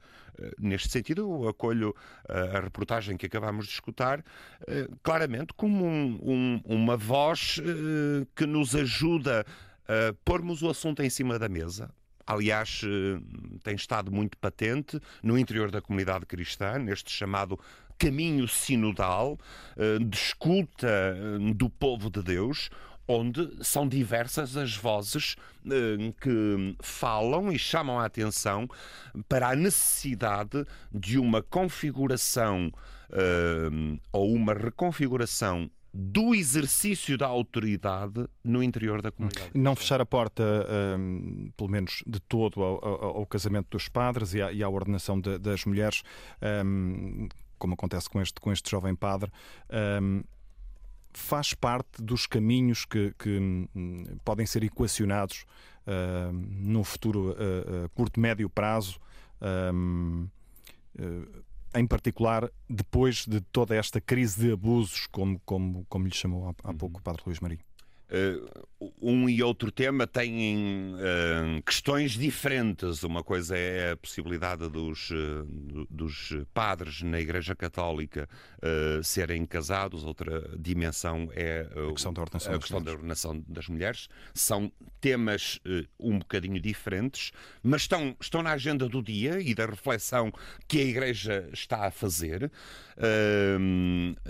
para não é para se adaptar ao tempo, mas para poder continuar a, a, a missão que, que, que Jesus confiou à sua igreja, para ter os serviços que cada comunidade precisa para o anúncio e a vida segundo o Evangelho. Deixas-me meter aqui uma colherada para essa expressão. Claro. Um, porque acho que isto que o Padre Luís Marinho está a dizer é muito importante. Uh, ligando também à reportagem, um, há dois pormenores que, que me chamaram a atenção, além dos que tu já colocaste, que é uh, a questão da solidão. E quando este padre Bruno Paes, salvo erro, uh, diz que, ou quando o repórter diz que ele tem a seu cargo 19 paróquias. A questão da solidão é um problema gravíssimo entre o clero há 20 e tal anos, salvo erro, uh, a Conferência Episcopal resolveu começar a organizar um simpósio do clero, uh, que se realiza de 3 em 3 anos, salvo erro, e, e nessa altura foi feito um inquérito aos participantes, que eram 400 e tal, se não estou em erro, eu estive lá a acompanhar os trabalhos. Um, 400 e tal significa uma percentagem importante do clero em Portugal. Um, e desse inquérito, uh, uma das perguntas era qual é o problema maior que os padres sentem. Uh, cada um dos padres sentia. O problema número um que apareceu foi a solidão. Eu recordo nessa altura de falar com o então padre Carlos Azevedo, hoje bispo, que era o coordenador da, da comissão da organização desse simpósio, e perguntar-lhe então e como é que isto se resolve. E ele dizia que uh, tinha que se começar a trabalhar no sentido de os padres viverem em comunidade. Vinte e tal anos depois, quase 30 anos, a Conferência Episcopal sobre este problema fez zero em Portugal. Porque, obviamente, a solidão depois acarreta outros problemas: alcoolismo, depressões, uh, dependências uh, e, eventualmente, problemas graves como a questão dos abusos. Uh, obviamente, os problemas que eu referi também são graves. E, portanto, esse problema tem que ser olhado de frente. Houve casos recentes em França, no Brasil, em vários países, de suicídios de padres. Uh, e, e, portanto, isso tem que ser olhado de frente, de facto, a questão da solidão. Depois, 19 paróquias. Há, há um caso em Bragança que também me contaram, na Diocese de Bragança, em que o pároco tem 20 e tal paróquias. Uh, isto liga-se, acho eu. Estás a sublinhar isso por ser um número significativo? É, Sim, por ser um número significativo e porque, na minha perspectiva, isto coloca em questão o modelo de Ministério de Padre que temos neste momento. Ou seja, as comunidades cristãs, no seu início, uh, elegiam, escolhiam dentre si aqueles que achavam uh, mais dotados, mais capacitados para o serviço do altar, uh, os presbíteros, aquilo que são os padres uh, ou para o serviço aos, às pessoas que precisavam mais, os diáconos, uh, ou para o serviço da, da proclamação da palavra, etc, etc, etc. Hoje nós construímos um modelo, ou melhor, ao longo dos séculos, construiu-se um modelo em que o padre uh, acabou por se tornar, o clero acabou por se tornar uma casta acima do povo de Deus, acima uhum. das comunidades que é suposto servir. Ora, na minha perspectiva, é isso que está em questão, é esse modelo um, de formação, desde logo nos seminários, uh, uh, e depois o modelo de serviço às comunidades. Não pode ser um padre a andar a correr uh, por 19 ou 20 e tal paróquias para fazer, no fundo, para administrar sacramentos, porque é isso que estamos a falar. As comunidades é que têm que ser capazes de, dentro, dentro delas, escolher os seus líderes as pessoas capazes de acompanhar as pessoas, as, uh, uh, aqueles que são capazes de fazer o serviço do altar, ou seja, de celebrar a missa, de uh, disponibilizar os sacramentos, dispensar os sacramentos, para usar a, a linguagem católica tradicional. porque, de facto, no início, este ministério era um ministério, era um serviço, que as pessoas prestavam à comunidade. Hoje tornou-se um poder sacralizado. E um poder, e aí ligamos de novo às questões que, que estávamos a falar, um poder um, que de facto está na raiz dos abusos que se têm verificado. Ou seja, quando há abuso de poder, pode haver abuso sexual. Uh, o Papa descreveu em 2018 uma carta duríssima a propósito dos acontecimentos no Chile, que, na minha perspectiva, é dos documentos mais importantes do seu pontificado, a par de, de textos como Laudato Si, as encíclicas Laudato Si, o Fratelli Tutti, etc. Mas um, nessa carta, uh, e permitam-me citar, ele fala de uma psicologia da elite entre o clero. Ele fala de espiritualidades narcisistas entre o clero de espiritualidades autoritárias entre o clero, de se sentir especial, uh, diferente dos demais, uh, e depois resume em, em, três expressões, que é uh, o messianismo, o elitismo e o clericalismo, diz ele, são todos sinónimos de perversão no ser eclesial. Estas expressões são violentíssimas, ditas por um Papa, porque é isto mesmo que, na minha perspectiva, está em causa. Ou seja, o clero, não digo todos os padres, temos aqui, aliás, um padre que, que eu conheço razoavelmente e que é um exemplo do, do oposto disso, acho eu. Uh, mas o clero, enquanto corpo, constituiu-se numa casta, numa casta que se acha superior ao resto das pessoas, numa casta que. Um, ehm, que se considera sacralizada. Ora, na tradição cristã, uh, o ministério uh, do presbítero não é uma casta sacerdotal como na tradição judaica antiga, na tradição judaica anterior uh, ao, ao, tempo de Jesus. Uh, porque mesmo hoje, na tradição judaica, os rabinos são escolhidos pelas comunidades. Portanto, uh, é, todo, é, é, é, muito diferente do que se passava há dois mil anos. Bom, e este problema, na minha perspectiva, é, é, é um problema seríssimo e está muito mais na raiz dos abusos do que pode parecer à primeira vista. Permita-me só um, um, minuto de publicidade uh, para fazer referência a um livro que foi publicado no âmbito do projeto Cuidar, uh, que tem por título Uma Anatomia do Poder Eclesiástico, coordenado pelo Padre João Eleutério. Hum. Esse trabalho reúne uh, vários estudos. Exatamente. São vários contributos de teólogos da Faculdade de Teologia da Universidade Católica Portuguesa que olham esta questão de diversos ângulos, seja mais da teologia sistemática, seja da, da sociologia, seja da, hum, do pensamento em um, teologia dogmática. Esta questão do, do, poder é uma das questões. Um... Uh, uh, uh, referidas também. É, é, é, sem dúvida, é uma das questões dissecadas e das possíveis distorções ligadas ao exercício do poder e do ministério ordenado na Igreja. Um, Quer dizer, isto teve eh, configurações históricas uh, muito variáveis ao longo dos séculos ehm, e a concepção do, do, do, Ministério Ordenado não, é uma linha absolutamente contínua. Esta, este livro e as reflexões que ali reúne procura de facto olhar de uma forma crítica para ajudar a Igreja a, pensar exatamente as questões que o António Marujo acabava, acabava por evocar.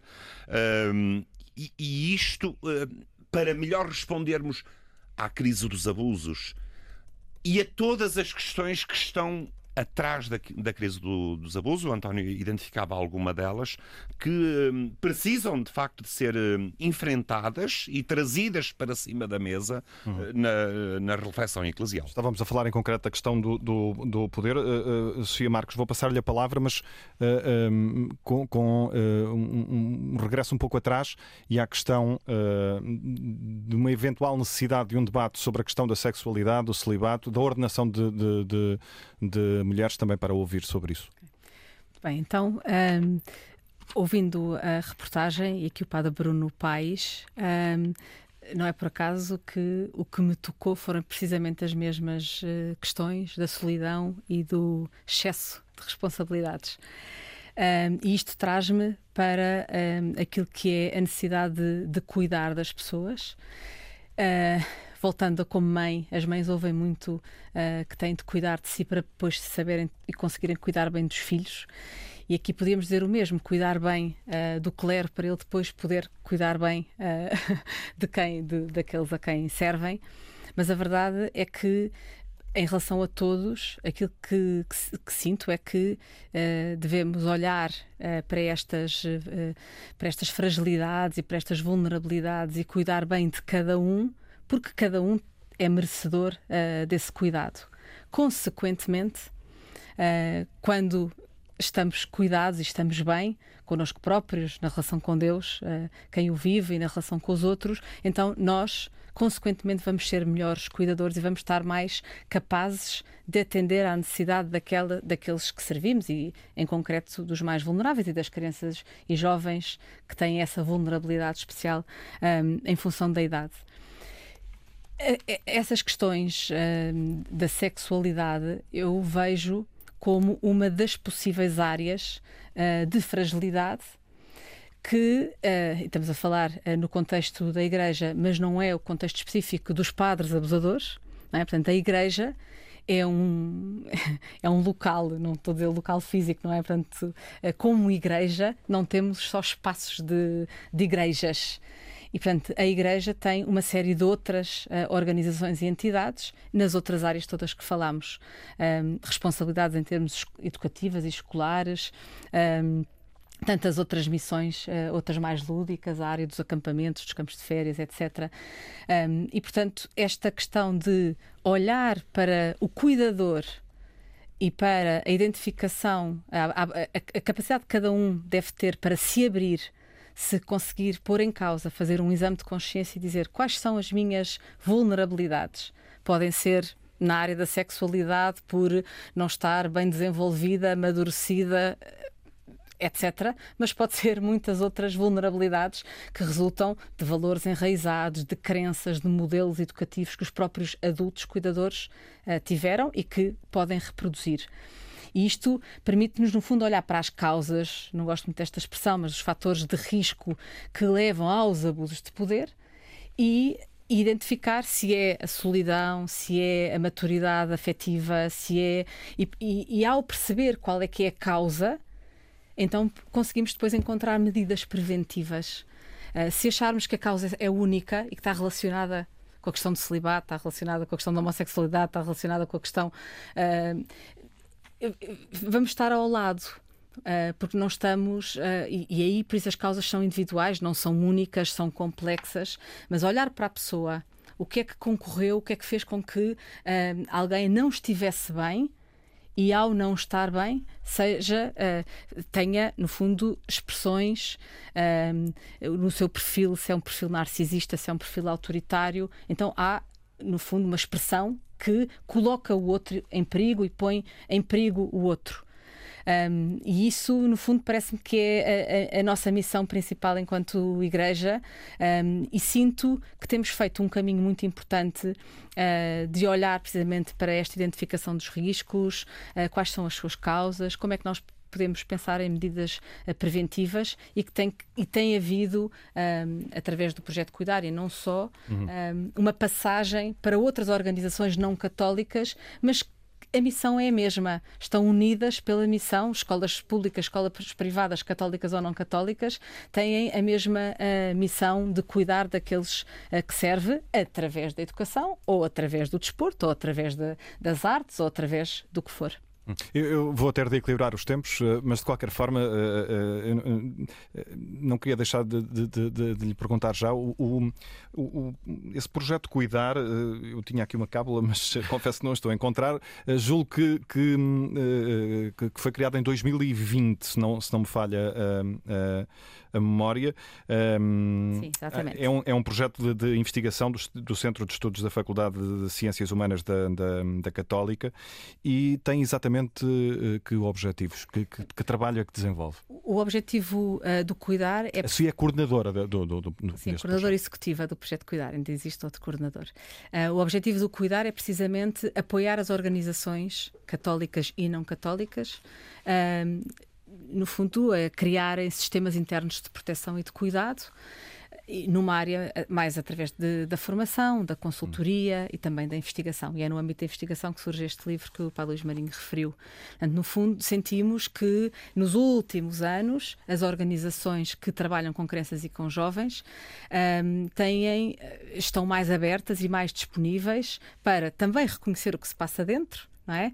e serem mais capazes de agir. Hum. É, mas este projeto passa, por exemplo, por dar uh, recomendações? Sim, este projeto hum. passa essencialmente por uh, sensibilizar todos aqueles que são os adultos cuidadores nos vários contextos, seja educativo, seja em contexto pastoral, em contexto de campos de férias, dirigido ao clero, a leigos, a trabalhadores, voluntários, mais velhos, mais novos, portanto, dirigido a toda a gente, numa perspectiva de sensibilização para o tema. Ajudar... Como é que isso é feito em concreto? Quer, quer Sim, são feitos alguns, alguns essencialmente exemplos? workshops de sensibilização, são momentos de formação. Uh, apanhámos a pandemia no meio, mas que nos permitiu, através dos meios digitais, chegar a todo lado e conseguir uh, ter formações com pessoas uh, de todos os pontos do país, incluindo ilhas e até estrangeiro. Uh, e, portanto, são, são formações que, estão ligadas à parte, uma parte mais de consciência do que é que são os abusos, que leva sensibilização, mas também mais conhecimento, ajudar as pessoas a identificar sinais, a perceber o que é que são sinais de abusos para poderem agir melhor,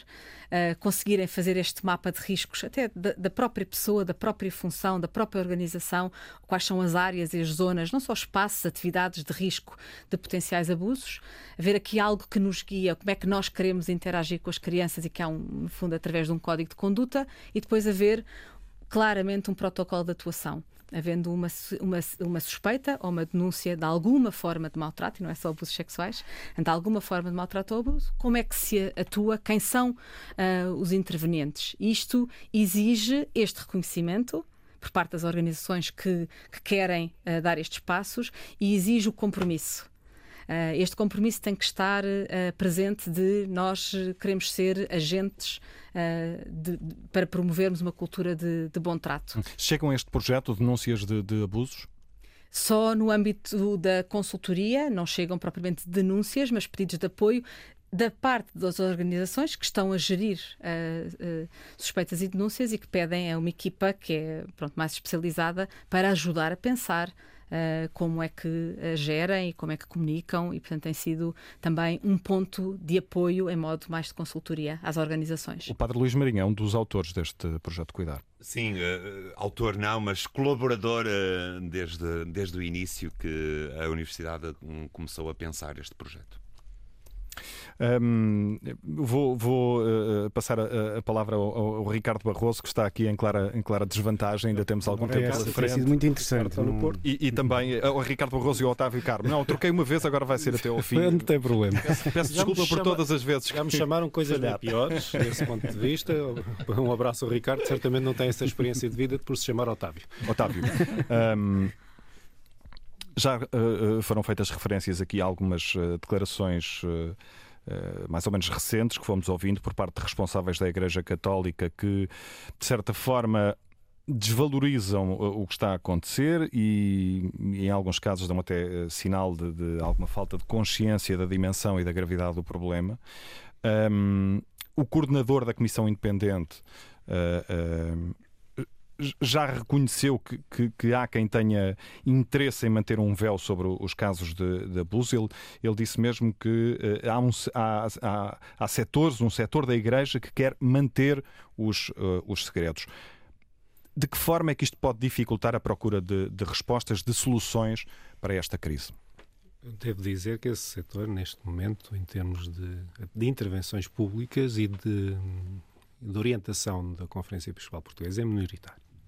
Obviamente que, que o, o, ruído mediático é muito maior, eu compreendo, mas há muito mais declarações no sentido de trabalhar para solucionar o problema e para hum. colocar. Há, há declarações que não podem deixar de ser mediáticas. Eu, eu, não, eu, não, eu, eu, sou jornalista e tratei-as na, na Eclésia. Elas estão tratadas e, e, e, tanto houve essa reflexão que, por exemplo, já aqui falamos da, da questão do Bispo do Porto, ele ontem sentiu necessidade de escrever uma nota muito extensa a, a, assumir exatamente que não só foi infeliz em algumas declarações pedindo desculpas, como, como avaliou mal a extensão do problema.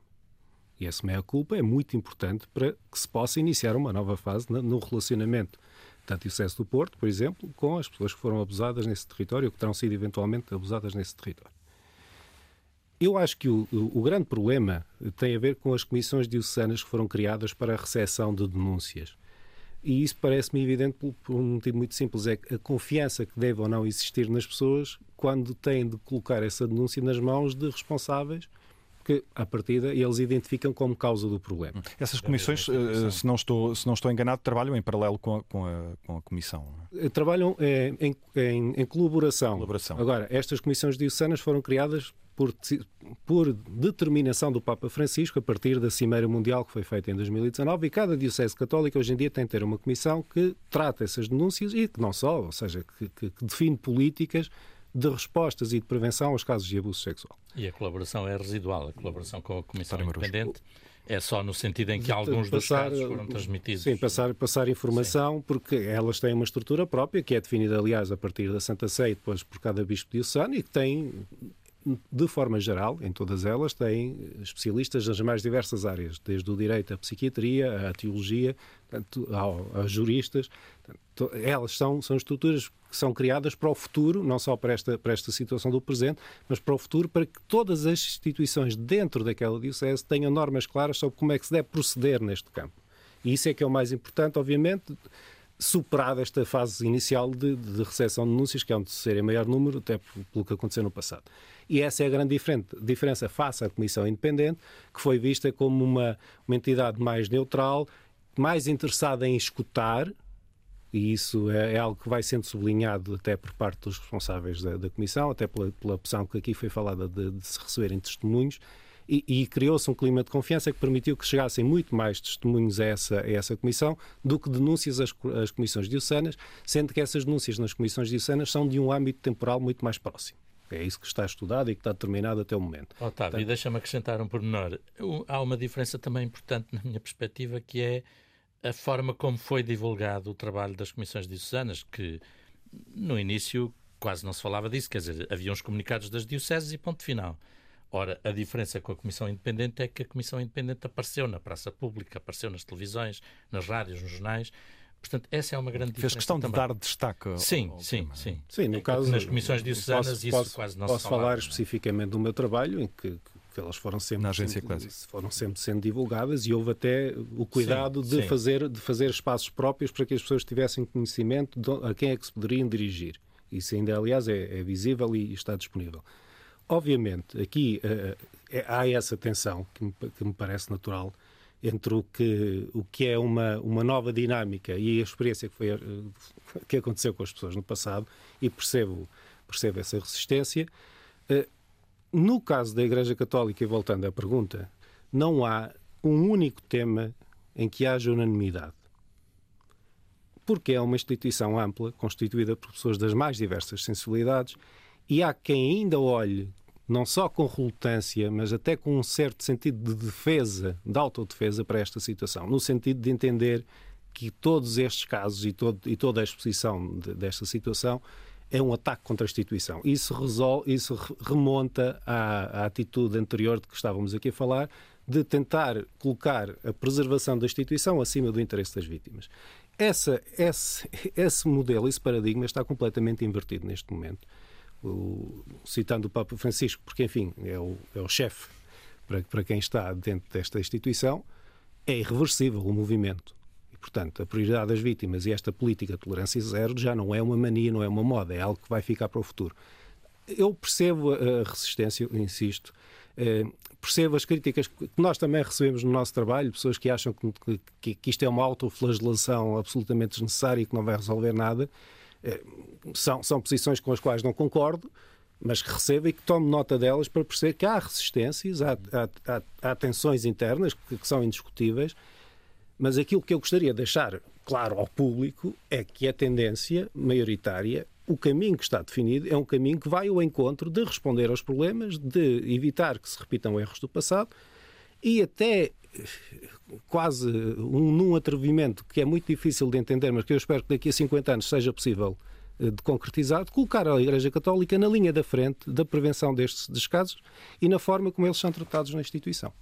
Ricardo Barroso, que, que, tipo de impacto é que tem uh, nestas, nas vítimas destes abusos um, estas declarações que, que, fomos escutando uh, ao longo dos, dos últimos meses, uh, declarações mais polémicas, o facto de continuarmos a ter padres acusados de, de, abuso sexual de menores em funções e de continuarmos a ter responsáveis da, da Igreja que alegadamente ocultaram estes casos de abusos que continuam também nos cargos. Que consequência é que isto tem na, na, na, nas, nas, vítimas?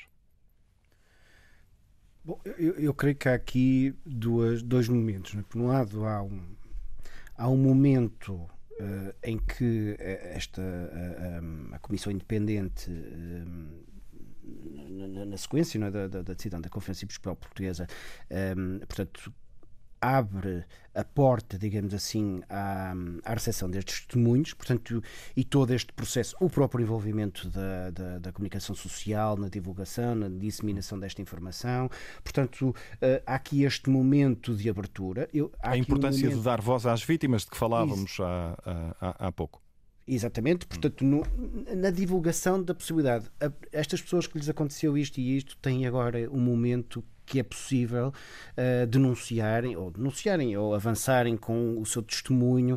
Uh, esta parte é importante, não é? Portanto, avançarem com o seu testemunho e uh, contarem a sua história. Portanto, e, dar abrir esta porta é algo que é um enfim, e deixem-me dizer-vos é o lado positivo, ou melhor, o lado menos negativo do do, do, do, é, do Exatamente. E, eu, e, esta comissão tem feito um trabalho muito correto, isento, enfim, tem gerido muito bem as diferentes pressões que têm vindo a a ser alvo. Portanto, eh, enfim, também não é nada de extraordinário. Eles sabiam seguramente que ia haver esta pressão no sentido de influenciar o seu trabalho, portanto, e, e creio que estão, estão a correr bem. Portanto, então, há este momento e que me parece importante esta agitação, este desvalorizar que aconteceram nas últimas semanas, hum, enfim, não ajudam, não ajudam porque de alguma forma diminuem a importância, uh, diminuem a, a, a, a visibilidade de, de, dos números, dos problemas passa uma imagem, até pode ser involuntária, mas de minimização daquilo que está a acontecer. Portanto, isto de facto acaba por acontecer. Mas depois também tivemos imediatamente, e pronto, estamos a falar agora da, daquilo que aconteceu da Carta do Bispo do Porto ontem, mas, e, e, as palavras do Sr. Presidente da República, que foram tão ou mais graves, na minha opinião, uns dias depois. Portanto, uh, uh, tudo isto foi recuperado nesta, neste arrependimento que eu entendo que é genuíno, quero acreditar que é genuíno e que de facto pode muito bem ter sido, não sei, oxalá não me engano, mas pode muito bem ter sido hum, os, os, o momento mais complicado do processo e a partir de agora, com, com esta aprendizagem, porque todos também estamos a aprender com o próprio processo, até a forma de geri-lo do ponto de vista mediático e do impacto que isto tem, eu creio que a partir de agora as coisas podem ser um pouco mais tranquilas. Seguramente haverá problemas, seguramente haverá críticas aqui ou acolá, mas provavelmente estamos a assistir. E eu, eu creio que isto ajuda a novamente retomarmos o carril, não é? Portanto, retomarmos o, o, o, os, os, o processo e de, de, de abertura a, a, enfim, a estes testemunhos. Eu creio que isto pode, de alguma forma, ajudar as pessoas a criar aqui. Há aqui um outro fenómeno que é importante, que é, há muitas, há muitas pessoas provavelmente estão à espera de, do que é que vai acontecer às queixas, ou às denúncias, ou aos testemunhos que os outros deram. Portanto, e isto um, pode haver um efeito crescente nos próximos anos. Repare, no caso de Casa Pia, uh, há 2002, se não estou em erro. Uh, Mas do anos. ponto de vista criminal, já sim, sim. em muitos casos, né, eventualmente já a maioria, já nada é. haverá a fazer, não é? É verdade, é verdade. Mas cá está. Repare, só o dar a voz, a ver o.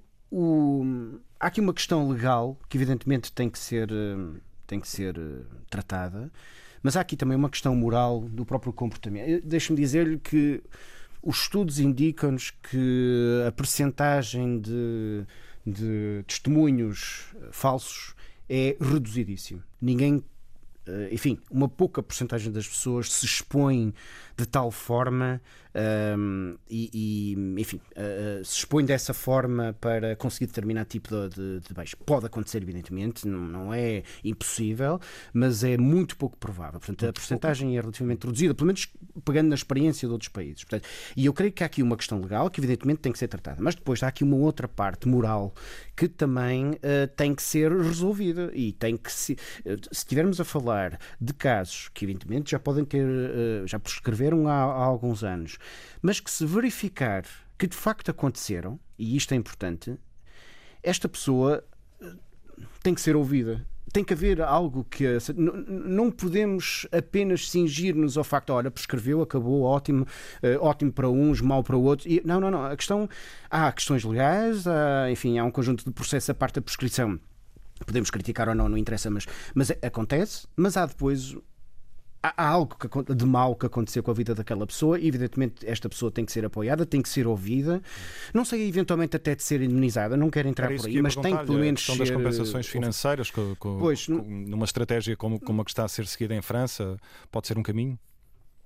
Não sei. A verdade eh, é, é uma possibilidade. E, cá está. Nós estamos também a aprender com a experiência de outros países.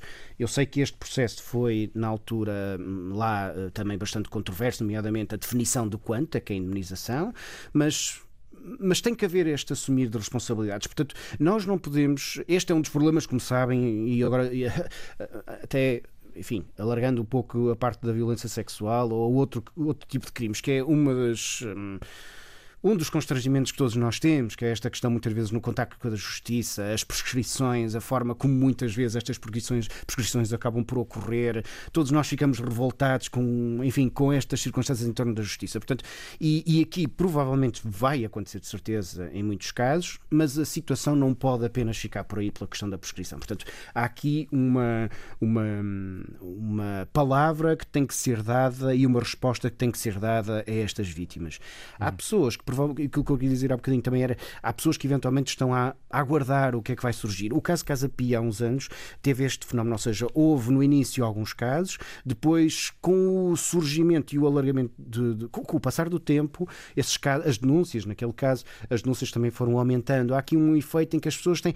Deixa-me só, não quero também prolongar muito, mas o processo de denúncia, numa circunstância normal, seja ela num contexto, eh, enfim, nestes contextos estamos a falar ou noutro contexto, o processo de denúncia é extremamente difícil, extremamente difícil. Repara, a pessoa está fragilizada. Um, muitas vezes, o que é que acontece nestes casos, até com abusos que se passaram há vários anos, a pessoa foi, um, foi encontrando soluções para ir eh, sobrevivendo. Foi tentando negar a situação, foi tentando, enfim, resolver as coisas Pelo de uma forma ou de com a situação dentro do possível. Exatamente. Mas isto part... desculpem usar esta expressão, isto é uma areia, uma pedra no sapato. Foi corroendo, foi corroendo. Nós temos pessoas que podem muito bem ter passado décadas e décadas com problemas em termos de qualidade de vida, no relacionamento familiar, ou, eh, enfim, no entendimento do, do que é que era a, sexual, a sua sexualidade, ou o que é que era isto, ou a religião isto com um impacto enorme na vida das pessoas. Portanto, e o, e o momento em que elas denunciam é um medo enorme. É o medo, é o medo de não conseguir ser provado, é o medo de se expor, é o medo de não ser ouvido, é o medo. Muitas vezes as pessoas têm a percepção, mas agora já, já se passou há tantos anos, como é que eu consigo? Isto consegue-se, é verdade, mas, mas é preciso, obviamente, as pessoas percepcionam isto com uma enorme dificuldade. E muito mais, há pouco falavam, e bem, os, os meus colegas de painel, da questão do poder e do controlo as pessoas percepcionam hum, tudo isto como uma, um, quem se vai, desculpem a expressão, quem se vai tramar no final sou eu. E é este, este medo, que não é isto que acontece. Deixem-me só esclarecer, as pessoas têm que ter a noção que têm que ter. Hum, hum, enfim, haverá pessoa, felizmente, atualmente, existem pessoas nas polícias, as polícias estão preparadas, na GNR, nos vários organismos, na própria APAV, que eventualmente pode até servir de apoio no processo de, de denúncia. Portanto, há um conjunto de recursos, felizmente, de pessoas treinadas, profissionais, que podem ajudar as pessoas neste processo que vai ser uma saga Portanto, não podemos também negar isto às pessoas que vai ser difícil. Provavelmente vão ter de contar a história uma vez, duas, três, vão ter de mostrar aquilo, vão ter de. Portanto, isto também vai ser difícil. Mas felizmente, neste momento, existem um conjunto de respostas que podem ajudar estas pessoas e eu creio também, e esta é uma das questões que também a própria Igreja tem que fazer, a Igreja Católica tem que fazer, que é precisamente dar este apoio a estas pessoas, não é? Portanto, uh, proporcionar-lhes condições para que elas possam fazer esta. Contar o seu testemunho e eventualmente a denúncia se, se, chegar a esse ponto. Hum. Ricardo, tenho aqui o António Marujo e também o Padre Luís Marinho a, a, a pedirem para, para intervir. Era exatamente sim, sim, para claro. sublinhar o que o Ricardo acaba de dizer uh, sobre o sofrimento uh, em que cada vítima se encontra um sofrimento que pode ter nomes muito diferentes. Em alguns pode ser raiva, em alguns pode ser ódio, em alguns pode ser esse caos calmo interior, em alguns pode ser até uma certa estabilidade com que têm vivido este assunto ao longo da sua vida. Uma coisa que seguramente não ajuda é algum ruído que lhe ponha em dúvida de que a Igreja está disposta a escutá-lo até ao fim. Uh, o ruído mediático ou as declarações equívocas, na verdade, fazem crescer esta dúvida. E aquilo que a Igreja é hoje devedora é de uma disponibilidade inteira para a vida de cada pessoa no tempo e no modo em que aquela pessoa o possa fazer não no tempo e no, e no modo em que a Igreja determine que se faça. E aqui, completando um bocadinho a, reflexão do Ricardo, um, hoje estamos a falar neste fenómeno não apenas na dimensão da justiça civil ou da justiça penal, mas talvez num conceito que os ouvintes seguramente já ouviram falar, da justiça reparativa. Quer dizer que vai para além dos processos jurídicos organizados em tribunais. Eh, eh, consiste essencialmente nesta disponibilidade para perguntar o que posso fazer por ti? O que está ao meu alcance que eu posso que eu possa fazer por ti? Porque a Igreja sabe que o sofrimento não prescreve.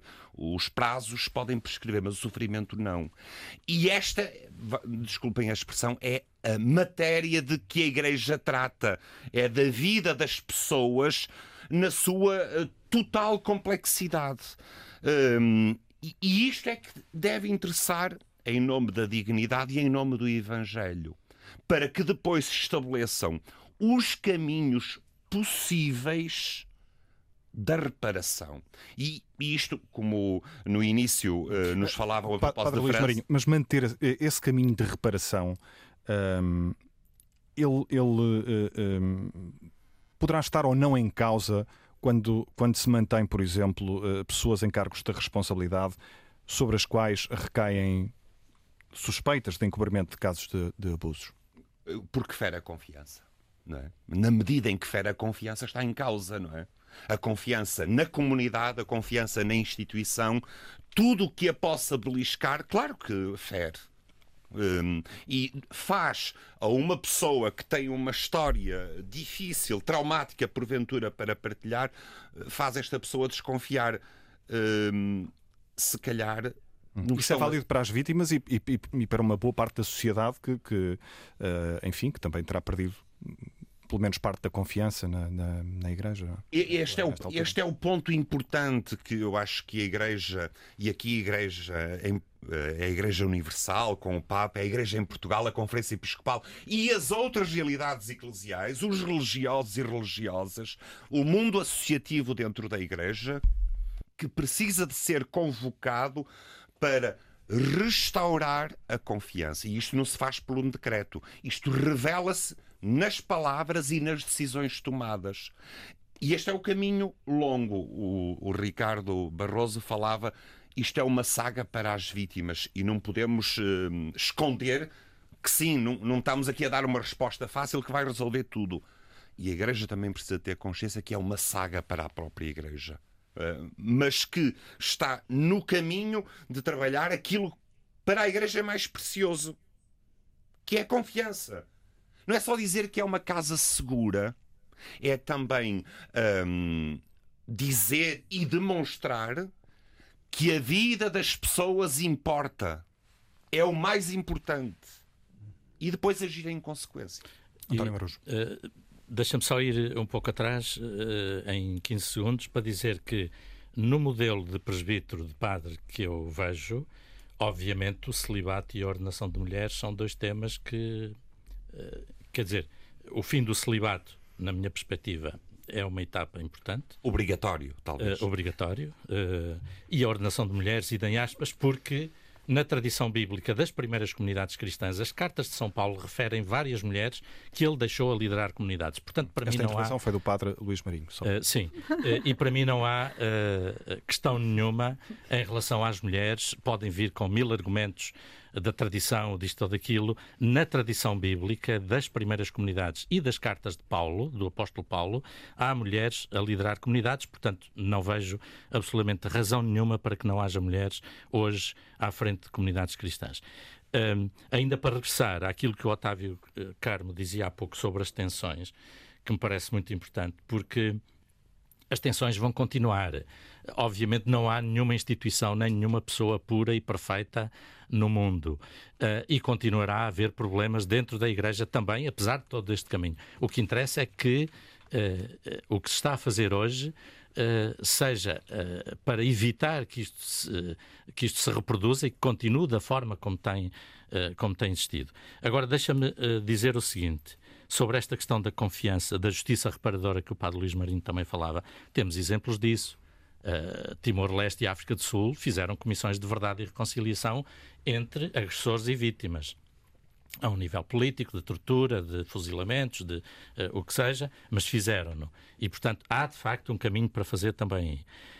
Uh, e sobre isso, e sobre a questão da confiança, há uma coisa importante. Eu acho que o comunicado de ontem do Bispo do Porto, para tomar como exemplo, não é para me fixar nele, uh, mas o comunicado é importante, é um passo importante, mas é um comunicado que vem muito tarde, eh, mesmo admitindo o nosso ditado popular que mais vale tarde que nunca, é óbvio, mas vem muito tarde porque o Bispo do Porto demorou quase quatro anos a corrigir uma declaração muito infeliz, para dizer o mínimo, eh, eh, estabelecendo uma comparação entre a criação de comissões de averiguação destes casos e a queda de meteorito na cidade do Porto.